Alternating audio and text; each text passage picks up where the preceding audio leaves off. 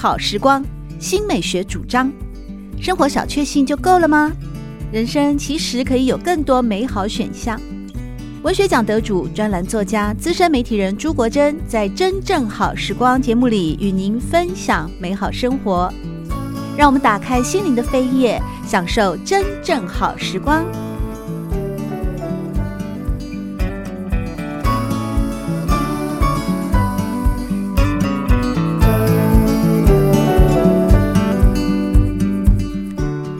朋友们好，欢迎来到真正好时光，我是朱国珍。在今天我们邀请到的是《旅读》杂志的企划编辑张慧轩，也是满月啊，因为非常可爱，希望大家称呼她满月。和大家分享的就是十月号的专题《大人的地球科学》，内蒙古，Go Go Go，去到了内蒙古哦。满月，你在呃这次的专题里面啊，特别和大家介绍了这个草原的骁勇之王啊、呃，就是蒙古马。哎，蒙古马自古以来，在我的认识，它确实是一种非常能打仗嘛，要不然成吉思汗怎么能够一统欧亚哦，打遍天下，能打仗呃，而且呢又。很耐操，应该是吧？要不要跑来跑去啊？一定是对，然后就是感觉非常的威猛哦，雄壮有力，而且长相又好看的一种马。我记得好像在故宫还是哪边，我也看过，过去有一些名画家都有画过蒙古马的那种，它的体型比较不一样，它其实是比较壮的一种。嗯，那你这次去，你有亲眼看到吗？有，我有看到蒙古马。那其实蒙古马它虽然长得比较壮，但它长得比较矮小，然后腿也比较短，比起我们想象中的西域宝马、汗血宝马，它的腿其实短很多。但它之所以就是能在比较小的体型里面，就是却征战欧亚，是因为它能适应北方比较寒冷的气候，然后能吃比较粗糙的食物，所以在艰险的环境下是蒙古族人打仗的好伙伴。哦，对呀，看起来真的就是非常吃苦耐劳的一种哦，一种样貌。那你有尝试去骑吗？我没有骑，但是我有看着它。你有看着它？我我在嗯、呃、乌兰布统，它有一个地方叫盘龙峡谷。那盘龙峡谷就是中间是一个峡谷，然后我站在上面往那个峡谷下望，都是牛跟马，然后在一个很小的很小的河旁边啜饮，然后吃草，那一副生态奇景，我到现在我觉得是我人生中很难忘的一刻。那是我第一次觉得原来生命这么美。对，听你这样描述，我也觉得好难忘。能够亲眼看到牛群跟马群和乐共融，而且就在河边呢、一块饮水，没有任何的围栏，没有任何的人在旁边拿着鞭子鞭策。自然的、自由自在的去享受他们的天命与生活，我绝对相信那个画面是非常震撼的。也就是那个时候，你算是近距离的去看到了蒙古马哦。对，所以给我留下了很深的印象。哦，蒙古马在你这次的采访过程当中，并没有被呃豢养，或者是说你有机会看到他们。骑马，蒙古人骑马作为娱乐，或者是其他的一种马上英姿的呈现吗？其实他们还是有在豢养，他们甚至我们去的乌兰布统有一个地方叫红山军马场，他们把还是蒙古人来养那一些马的，然后是当成军马，就是作战用的马。然后我刚才有说我在。呃，锡林浩特的公园遇到那一位老人，嗯，他其实以前是在蒙古国跟内蒙古边界当骑兵的，就是骑着马巡守那个边界的。他有跟我分享以前在那边的刻苦生活，然后他们怎么骑马去巡守边界，这样。嗯，因为我对马有一种特殊的感情哦，因为我父亲哦是民国九年生的，那他那个年代当然没有三 C 手机啊，贾博士也不知道在哪里哦，也没有什么交通工具，那时候他们就骑马的，所以我爸爸以前有个心愿，就是说，呃。等将来有一天啊，回老家的时候啊，他要送我一匹马。哎呀，这一直就是我的心，我对一只马有一种特殊的感情。那他们那时候在北方哦，也是就是马都会跟人之间培养出感情的。所以我爸爸有好几匹心爱的马，可惜因为一九四九的关系啊，没有办法带出来嘛，人都要 逃命了。所以我才会很好奇的提问说：哎，你这是近距离的看到了，呃，特别是以马来作为无论过去是征战所用，或者是呃骑兵在边境的巡防。那马好像跟蒙古人来说啊，是伙伴关系，呃，也是。不是宠物关系吗？啊、哦，伙伴关系，伙伴关系比较大，战略关系的呃一种，算人跟动物之间的互相的一种交流啊。而且我在那个有一些城镇看到他们有一些警示的牌子，然后就是现在警示牌子不都外面一个红圈，然后里面他们画的是马车经过，所以你要小心马车的意思。他们现在一些比较偏。偏远的地方还是有马车在行驶，他们用马当做当做驼手这样。是，所以马会奔驰啊，并不会按喇叭，这样叭叭叭就咔嗒咔嗒咔嗒这样子过来。所以呃，人经过反而要小心这种疾乘而逝的马车啊。诶，说到这个马上民族啊，应该蒙古人哦，一直都是嘛。他们的那个各种的音乐啦，或者是说水壶啦，好像都跟马有关的命名啊，比方马头琴啊、马凳壶啊，都是这样称呼的吗？嗯，对。像我觉得其中很有趣的是马凳壶，嗯，因为马凳壶就是长途旅行中的就是沉睡的容器。然后我们这一次有去了赤峰市的博物馆，然后发觉呃马凳壶的演变。可以看出他们从游牧到定居的形式，因为最早的马镫壶是皮革的形式，就是软的软的那一种，嗯，然后后来变成用陶瓷做的硬的，是不能随带在马马上，其实是不方便的，表示他们从游牧的形式变成定居。我觉得从器物上看到时代的转变，觉得很有趣。对，既然你提到了博物馆，你们这次去的是锡林郭勒盟博物馆吗？对，我们去。两个博物馆：锡林郭勒盟博物馆跟赤峰博物馆。哦，在锡林郭勒盟博物馆的部分哦，满月和大家介绍了，在过去哦，蒙古人入主中原，创立了元朝之后，为了掌控庞大的帝国，于是建立了元大都与元上都两座都城。元大都就是今日的北京城，是为东都；元上都就是坐落于今天的锡林郭勒盟镇蓝旗，这是夏都，同时也是内蒙古唯一的世界文化遗产。哎，我感觉我们这期节目聊了那么久，我感觉整个内蒙古应该都是世界文化遗产啊，所以他们是世界。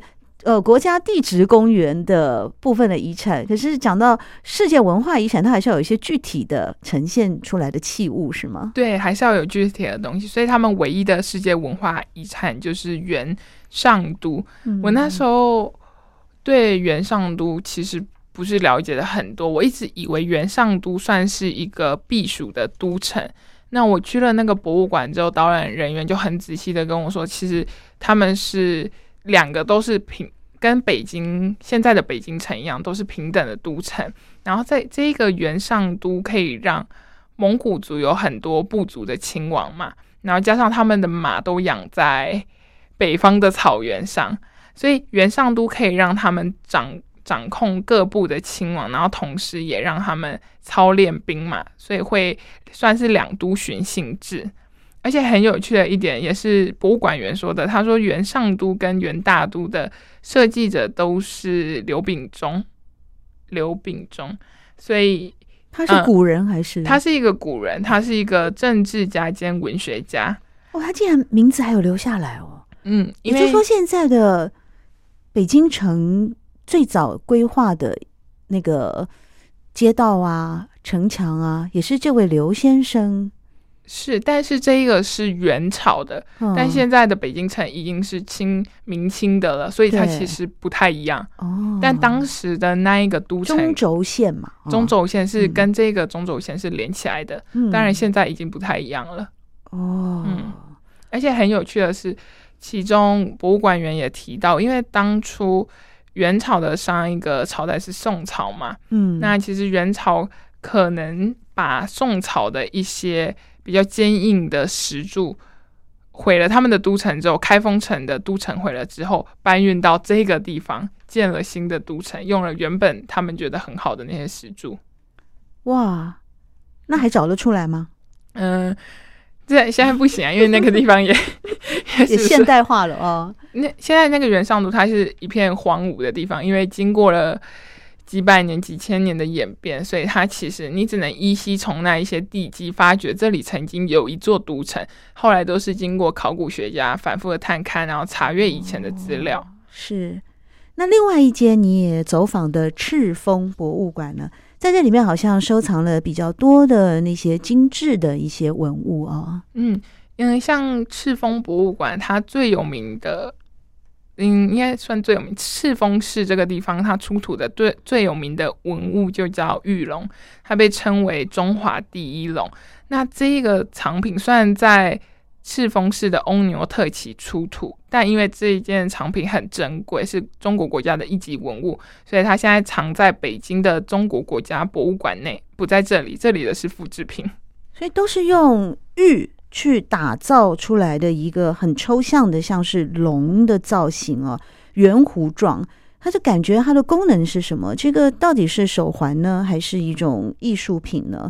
它本身的真机真品。收藏在中国国家博物馆，但是在这边因为是他出土的地方，所以也有一个复制品。你有看到吗？我有看到这个复制品。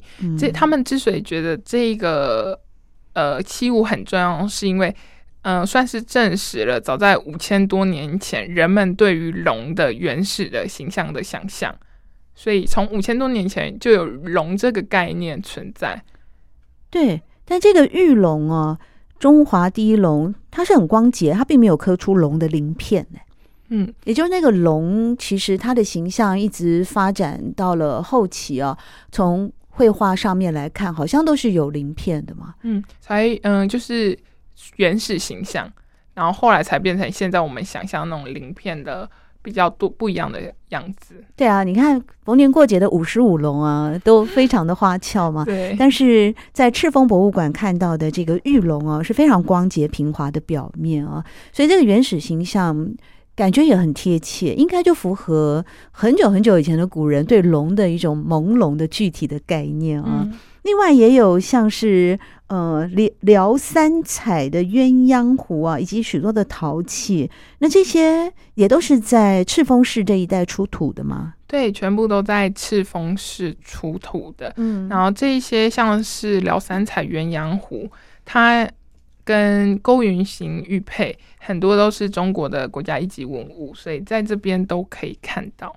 哦，也可以看到，在早期的时候，呃，红山文化那个期间工艺的精湛啊，无论他们是一些青铜器啊，或者是陶器啊，所以很久很久很久的古人，大概是在西元十到十二世纪吧，啊，就算是草原文明啊，都已经发展出来了许多精湛的艺术品啊。不过来到内蒙古，应该。还是会有比较多的时间留给大自然吧，像是那些冰川的遗址啊，哎，这个所有的冰川还有火山遗址哦，这个都是有上万年的一个时间的累积吧？对，都是有上万年的累积。而且因为我这一次之所以去克什克腾世界地质公园，很大的最重要的原因，就是为了看冰川的遗址阿斯哈图石林。嗯，它是呃蒙古语的音译。其实一开始到这个地方啊，我内心是没啥感受的。哎，我跟你讲，我第一次到那个嗯旧金山的优胜美地嘛，他们也有冰川遗迹啊，叫 glacier 哦。嗯、那 glacier 第一次看到的时候，也是说是几亿年的冰川遗迹，我看了也是嗯嗯嗯，那 点点点。然后后来呢？后来呢？因为因为第一眼你看到，应该我们应该看到都是石头吧。对，所以你对石头，你就会很难有像看到生命，或是看到绿色植物那种生命的感动。他竟然说冰川，你去的季节并没有那个嗯冰雪，好像点缀吗？我是夏天去的，可能那样感觉会比较强烈一点吧，比较接近冰川的感觉吧。对，就很素朴。可是后来回来之后，因为开始写这一个题目，就是。越来越深入了了解这一个地址的成因，嗯、然后我脑中会一直反复的回想我当初看到那个画面，它竟然有一种升华的美感，我自己都吓到了。这是你在内心自我的呃重新的堆叠那种画面跟经验的对、嗯、美好。但对，但它其实也真的蛮独特，因为它是坐落在嗯、呃，也算是大兴安岭中南端北大山的一部分，然后它是坐落在类似山脊的位置，就是比较高的地方。那它几乎都是啊，它几乎都是花岗岩组成。那通常因为花岗岩不会呈现一层一层层叠的形状，通常都是沉积岩才会。呈现这样的形状，所以它就特别的引人好奇，怎么会变成这个样子？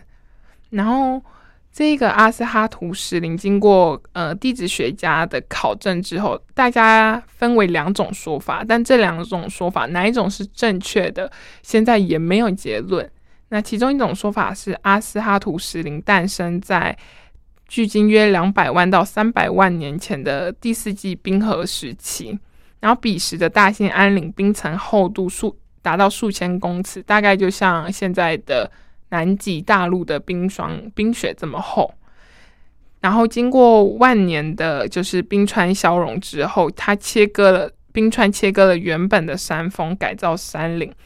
使得地表上剩下一些特别坚硬的石头矗立山上，因为刚才有说是花岗岩，嗯，那这一个花岗岩体原本承载的厚重冰雪，在霜雪融化之后，石头上压力减轻，花岗岩体就是反弹了，形成层叠的水平的龟裂状。嗯哼，嗯，所以它现在看起来一层一层的那种感觉啊，并不是很光滑。我们一般所想象在饭店的五星级饭店看到的磨平的花岗岩的那种样貌的话，其实都是几百万年来的冰川的一种啊塑造。呃，冰川的嗯堆叠或者冰川的流逝，或者是冰川的消磨，嗯、就是造成了它现在这样子的。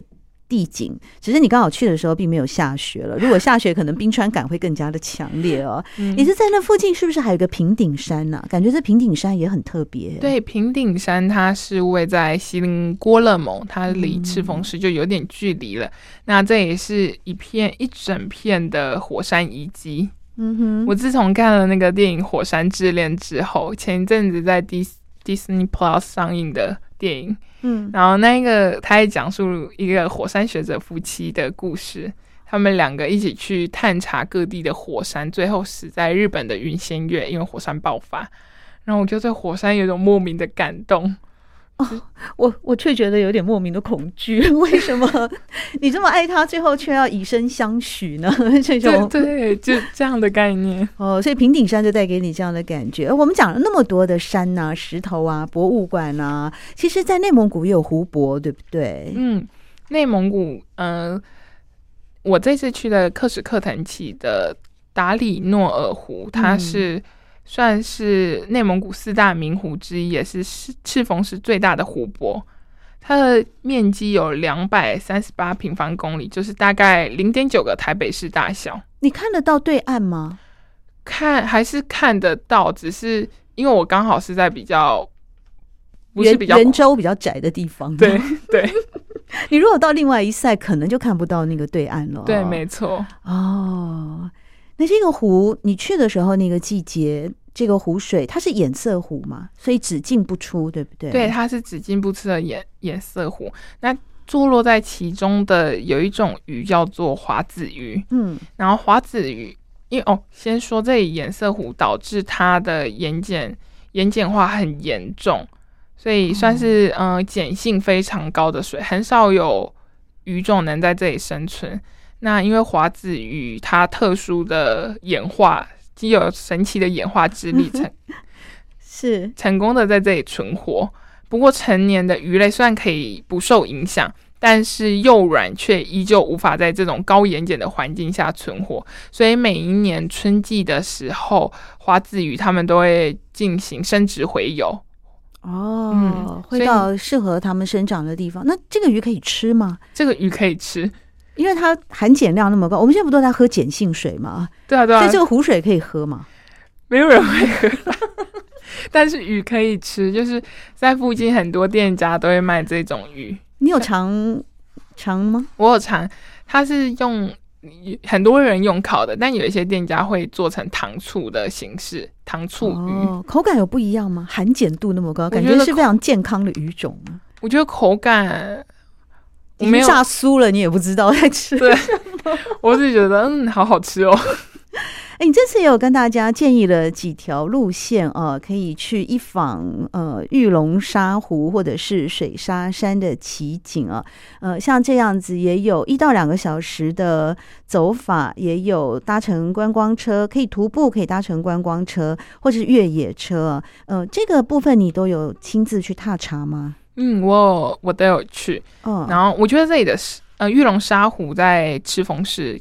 克什克腾旗，我觉得这里的沙跟敦煌的沙不太一样，因为我觉得敦煌的沙一踩下去，整个人都会陷进去，可是这里的沙不会，虽然也会陷，但没有陷的这么深的感觉，哦、所以我就觉得，哎、欸，这里的沙走起来比较不那么费力，很值得一访就是了。哦、嗯，最后我们来聊一聊恐龙啊，在这个地方啊，二连浩特，哦，是不是在这个地方曾经？有电视台来采访拍摄的时候，竟然意外的探勘到了全新恐龙的出土啊！对，这个地方叫二连浩特地质公园，然后它位在锡林郭勒盟的二连浩特旁边，只要再搭个车，大概一百公里就是蒙古国了，就出出境了。哦，然后这个地方曾出土了，就是白垩纪的恐龙、二连巨盗龙跟杨氏内蒙古龙。嗯。然后这些恐龙很有趣的是，电视台在拍摄、采访、还原、探勘全新恐龙的过程中，意外的采访的时候，意外的被挖出来了。好奇妙哦！怎么会那个时候就刚好有考古学家一挖，然后就发现，哎，这长得不太一样哎。嗯。后来就继续去了解，就发现，哎，这是新品种的恐龙哎。对，我觉得很奇特的是这个二连巨盗龙，嗯，就是因为。嗯、呃，它是属于偷偷蛋龙科。那基本上偷蛋龙科的平均身长都一到两公尺，可是二连巨盗龙它的平均身长有到八公尺，算是这一个分类里面的算是泰坦泰坦巨神的那种存在哦。嗯，在这边的也是恐龙骨头是被收藏在博物馆内吗？这些真迹会给人们去参访吗？在这里，其实有很多还没整理好的遗恐龙遗骸，然后我们在其中一个馆内，它下面遍布着各种恐龙骨头，可是你也不知道那是哪一种恐龙，就是很多骨头就对，那都是真迹。所以这些恐龙骨头它也没有标注，然后就全部堆在一起，跟木头木材一样，仓库一样，这种这种看法吗？其实因为他们他们现在只挖出一部分，然后他们。没有全部挖出来，是因为他们觉得保存不容易，所以刻意保留这样的原始的状态。哦，对，有可能你一见天日以后啊，因为温度、湿度什么的，呃，骨头最后就对粉了。对对对，所以其实他们很多都是还在原地埋藏的状态，没有开发。哇，那恐龙迷值得来一趟内蒙古亲眼所见吗？对对，因为恐龙迷值得来啊，嗯，非恐龙迷的话就绕过去吃 内蒙古美食。你这次吃了多少内蒙古美食啊？你觉得真的好吃吗？我觉得真的好吃，但是其实喜欢吃肉的人会更开心啊。那我儿子最适合了，但是都是羊肉吗？嗯、呃，还有牛肉，但是羊肉比较多，基本上都是羊肉。他们不吃鸡肉的，哎。他们不养，咕咕咕，他们不养这个。对，我在这里没吃到鸡肉 哎、欸，这么一说，我只知道羊肉跟牛肉。哦，这样不太养鸡鸭的哦。对，哎，那鱼的话就到那些湖里面捞一捞，这样吗？对啊，然后湖的就是内陆湖，所以吃的像我说的华子鱼，嗯、基本上都是都是河鱼，嗯，没有新鲜的鱼。哎，蒙古奶茶好喝吗？蒙古奶茶超级好喝。怎么说呢？你形容一下，跟泰式奶茶跟我们珍珠奶茶有什么不一样？因为蒙古奶茶它是咸的。然后通常这种咸奶茶是喝热的，嗯、他们没有在喝冰的。然后他们会在里面加羊肉或是类似干酪、乳酪之类的东西进去，增加口感，或是炒米。我就觉得很符合我的口味。那不是喝一碗就饱了吗？感觉像咸豆浆啊。哦，对，有一点，我觉得它概念就类似咸豆 浆，嗯啊，加了一些料进去，然后甜甜咸咸的感觉嘛。对，然后还有可以嚼东西的感觉。对呀，啊，就是这样啊。咸豆浆里面也有一些那个萝卜干嘛，对对对，这样嚼一嚼，油条之类的。嗯，那像是羊盘肠啊、肚包肉啊、手把肉等等的呢？我觉得羊盘羊盘肠是它是用呃羊的羊血跟荞麦混合之后灌入了羊肠中。然后这个韩剧里面好像也有出现过，哎，哦，是、嗯、叫血肠哦，对对对对对，血肠。然后我觉得，因为我是喜欢吃内脏类的人，嗯，我觉得好好吃哦。哦，蒙古饺子呢？蒙古饺子很独特，但是它比一般的饺子，我们常通常吃的那种高丽菜水饺大上大概三四倍吧。那不是成包子了吗？灌汤包之类的概念了。它有一点包子的概念，但里面包的是羊肉跟沙葱，不是猪肉，是羊肉。然后沙葱是他们当地的一种野菜，叫蒙古韭，是适适合生长在沙地的野菜。哦，好特别哦。果然是一方水土养一方人哦。到了那边，他们的食材也是因地制宜嘛。举凡像是一些调味的香料啊，或者是蔬菜的选用啊。当然，因为在呃内蒙古那样的地形，就是以肉食为主啊。那最后呢，就满月就带我们一块来享用啊！虽然只是用说的哦，大家一块想象哦，在那个内蒙古的这些很特别的地道的料理，特别是因为内蒙古临近俄罗斯跟蒙古国的边界，所以经常也会有一些俄罗斯的餐厅，像是罗宋汤啦这些啊，呃，俄罗斯的一些菜肴也是在内蒙古呢也经常所见。在今天真正好时光，我们邀请到的是《旅读》杂志的企划编。编辑张慧轩满月来和大家介绍了，也分享了他所亲自走访的内蒙古啊，在采访的十天当中呢，为我们制作了非常丰富、有趣而且精美的专题。谢谢满月，谢谢。